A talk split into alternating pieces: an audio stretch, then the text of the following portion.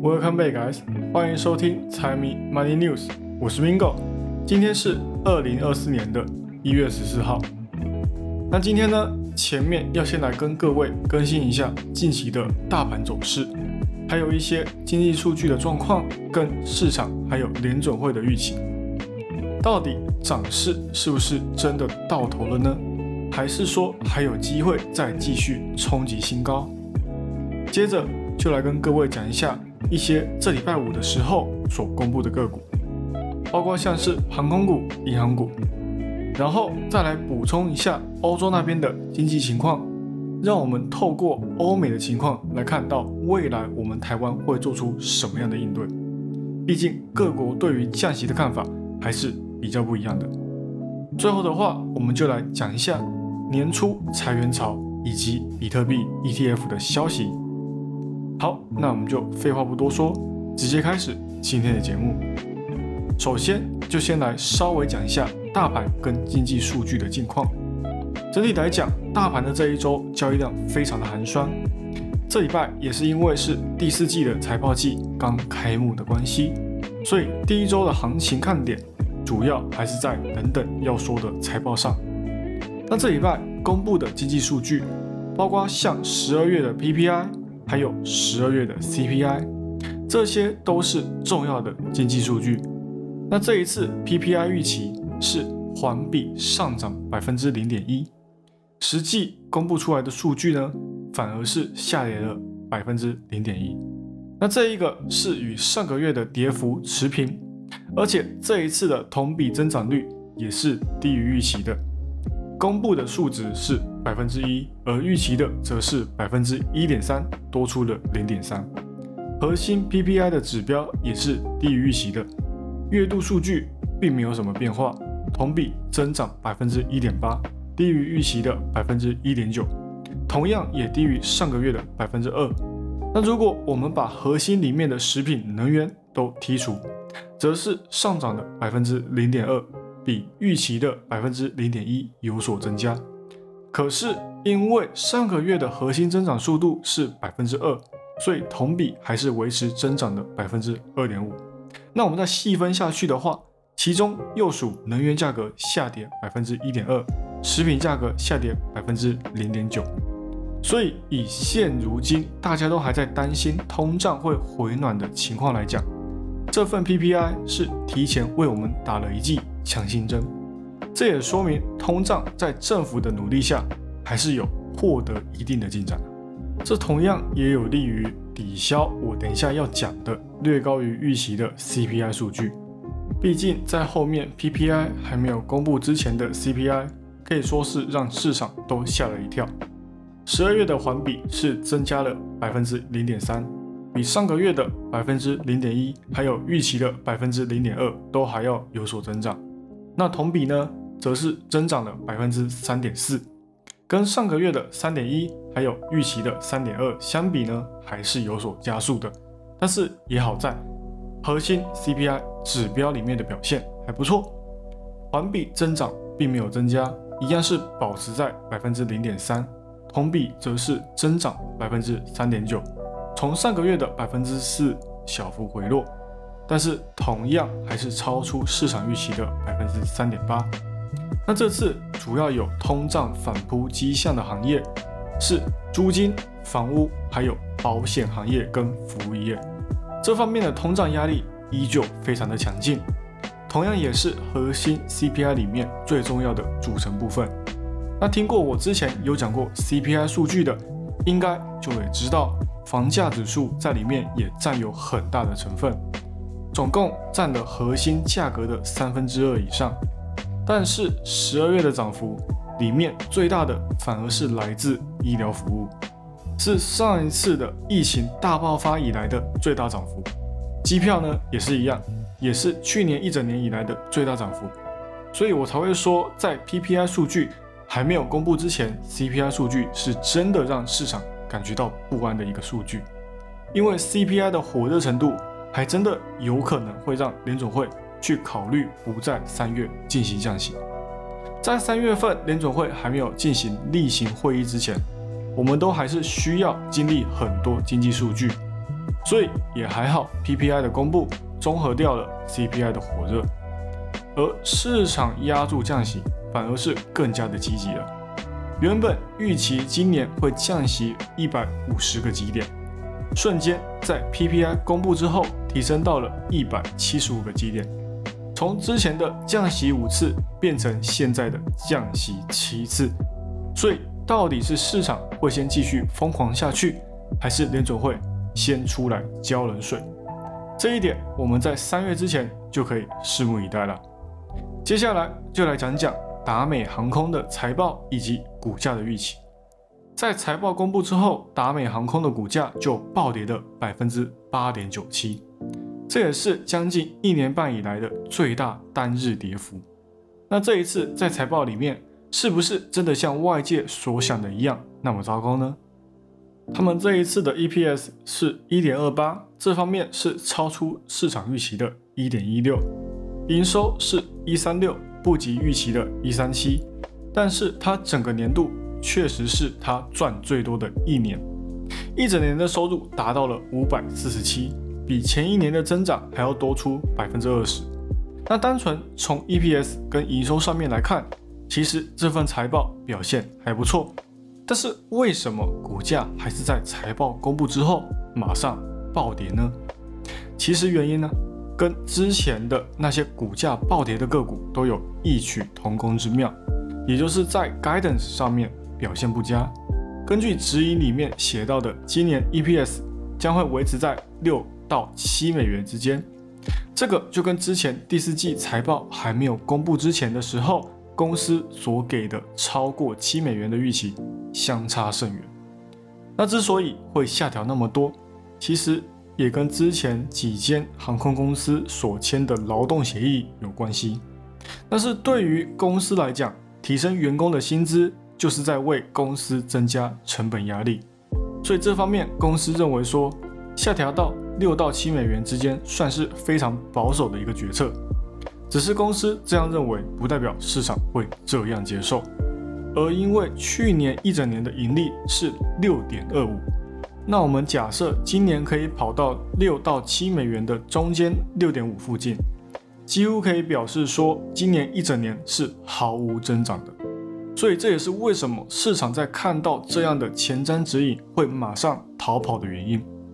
而且在公司不怎么乐观的情况底下，谁又会真的去陪公司一整年股价都在载浮载沉呢？再加上股价在去年的估值是四十三到七十五之间。去年最高值是四十九，今年在估值上也没有什么改变，就稍微高了一点，到四十五到七十八之间。这就跟今年公司预期的 EPS 一样，几乎是没有什么动的。这方面放在其他的航空公司也是差不多的，除非现在转换到对他们有利的成长环境，也就是夏季，可能航空公司的财报才会比较好看。再来继续讲一下其他财报。摩根大通这边调整过后的营收是三百九十九点四，没有达到预期的四百零二，已经连续两个季度往下跌。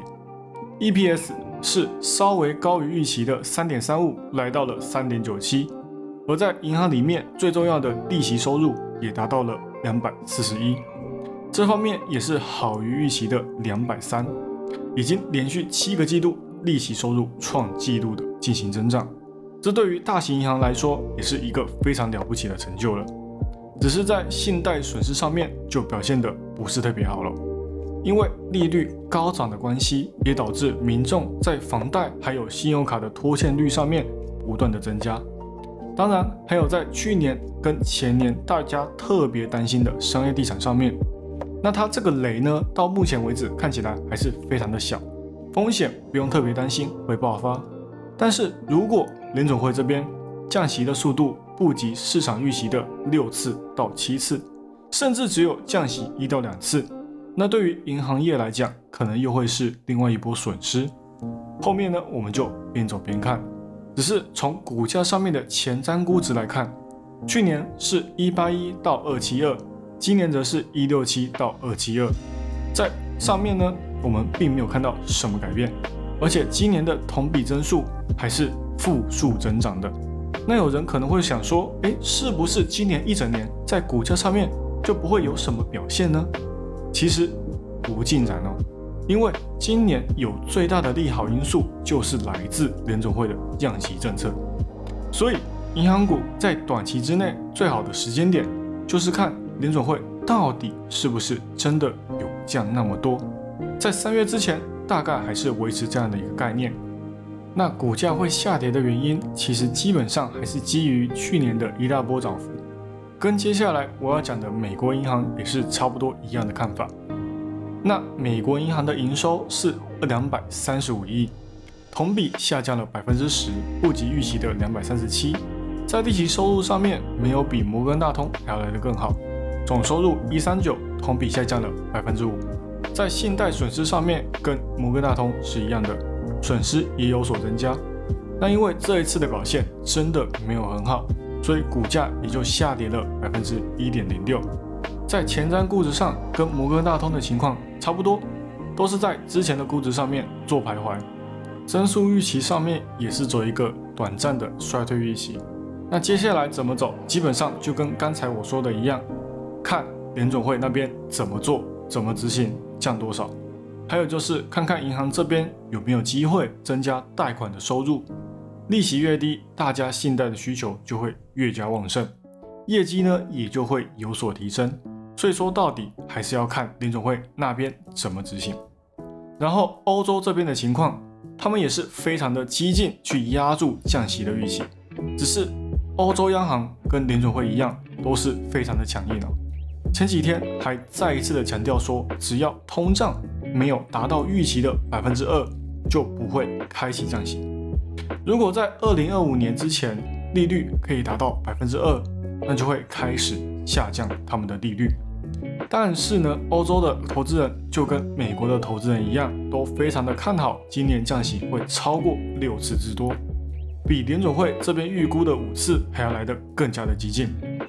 而首次降息的时间会在四月份的时候进行，所以不管是欧洲还是美国，目前来看都是一样的策略。总之，还是要提醒一下大家，如果联总会没有办法在三月的时候见息降息，那市场的定价肯定会发生很大的改变。国债收益率这边也要特别的关注一下，很有可能会利用飙涨去打压市场。最后来特别讲一下。最近又重新开始的裁员潮，这也是自从亚马逊开始之后又重新推动的第一股热潮。这礼拜，Google 也全部跟进裁员。公司给出的说法是可以提升产品的效率，让员工把更多的精力都集中在最大的产品上面。只是在公司的成员里面看来，公司只是为了裁员而找出了另外一个说法。因为在此之前，公司内部就有传出，接下来会利用裁员来进行内部大改革，而且现在一月才刚过不到半个月，跟进裁员的就有贝莱德银行、跟通用汽车，还有 Nike 跟必胜客，当然还有其他很多行业，只是大部分他们会想要裁员的原因，最主要还是因为这些工作内容多少都有跟 AI 有直接或者是间接的关系。